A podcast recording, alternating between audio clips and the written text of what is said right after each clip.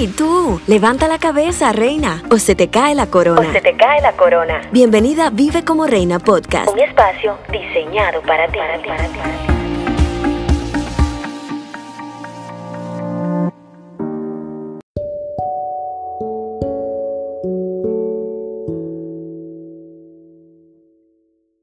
Hola, ¿cómo están? Que el Señor les bendiga. Bienvenidos una semana más a Vive como Reina podcast. Qué emoción poder estar aquí saludándote.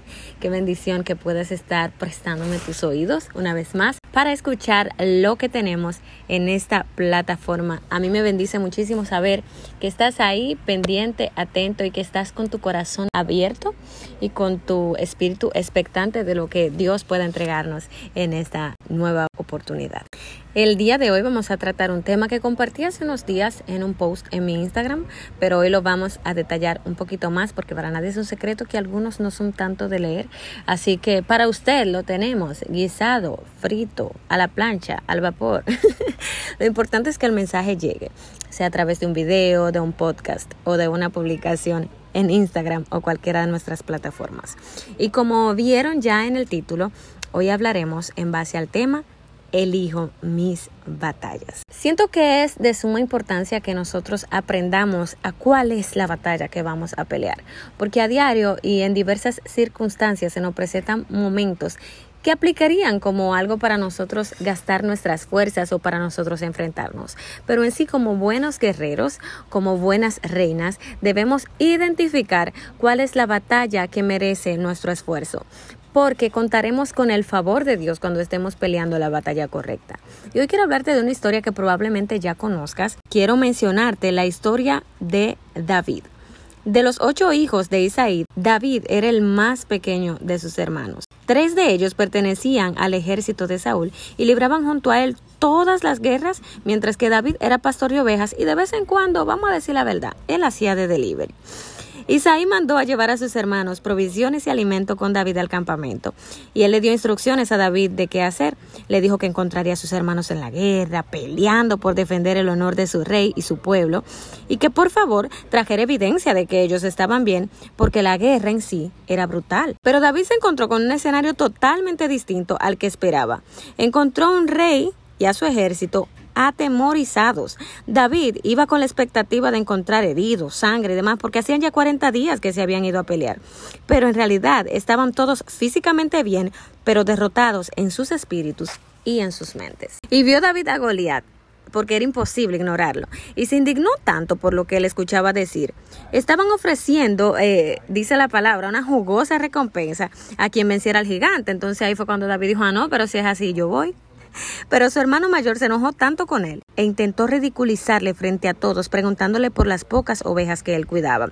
Lo insultó mucho, diciéndole atrevido y hasta malintencionado. Si soy yo, señores, de verdad, de verdad, yo le digo de todo. Pero David supo elegir su batalla e identificó que no era con su hermano.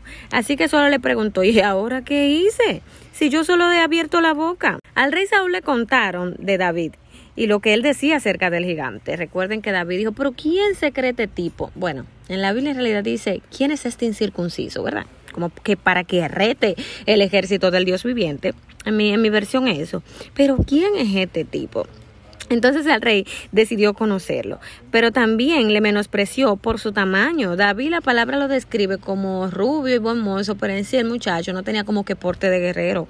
Era pequeño, quizás un tanto delgado. A lo que David respondía que hacía frente a las bestias que querían llevarse una de sus ovejas, haciéndole saber que él también era un guerrero y que Dios, al igual que en aquellas ocasiones, le libraría de esta. David no peleó contra su hermano Eliab, ni mucho menos contra el rey Saúl, porque él supo identificar quién era su verdadero enemigo, aquel que estaba tentando contra la libertad que tenían en Cristo como su pueblo. David reunió todo lo que había vivido para aplicarlo en esta batalla. No le prestó sus oídos al gigante como hizo el batallón de Israel, sino que se dispuso ese mismo día a y cortarle la cabeza.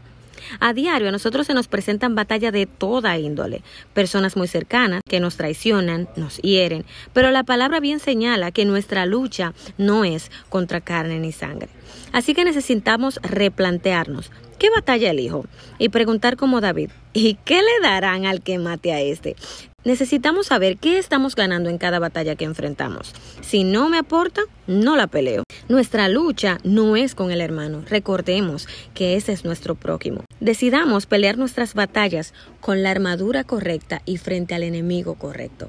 ¿Cuáles serían esas armaduras? La oración, la palabra de Dios, que es la que nos instruye y de hecho nos desglosa cómo se ve nuestro enemigo para que no nos confundamos y al igual que David sepamos identificarlos e ir con toda nuestra armadura y con toda la fuerza frente al correcto. Y por último, lo que necesitamos vestirnos para enfrentar y ganar nuestras batallas es de mansedumbre.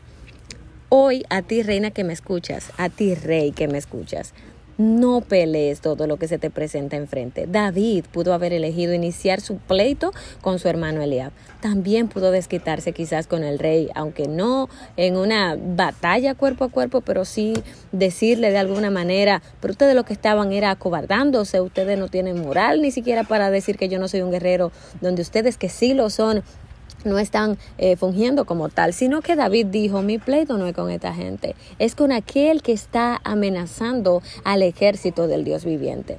¿Qué te está amenazando?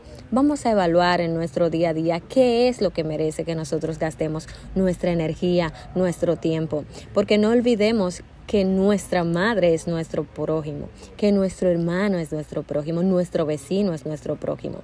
Y la Biblia bien señala que nuestra lucha no es con ellos, sino lo que muchas veces opera detrás de ello o detrás de alguna situación. Así es que vamos a identificar quién es el gigante que necesitamos derrotar y ahí sí vamos a poner todo el empeño para que ganemos con la ayuda del Señor una vez que lo derribemos y le cortemos la cabeza. Si llegaste a este punto del podcast, déjame decirte que estamos en el final. Muchísimas gracias por llegar hasta aquí. Espero que esta palabra, al igual que los episodios anteriores, pueda ser de bendición y de herramienta a tu vida, que esta semana te levantes con nuevas fuerzas y que sepas que sí eres una guerrera, que necesitas estar vestida de mansedumbre y que tus armamentos principales y fundamentales sean la palabra del Señor y la oración. Deseo que tengas una excelente semana, que el Señor te sorprenda y que puedas ver su favor y su gracia como te persiguen a lo largo de tus días. Te bendigo, te invito a seguirme en todas las plataformas digitales y redes sociales. Me encuentras como Vive como Reina o Sara Rondón en Instagram, Facebook y también subimos devocionales a nuestro canal en YouTube. Nos vemos en la próxima o nos escuchamos en la próxima. Un abrazo. Paz.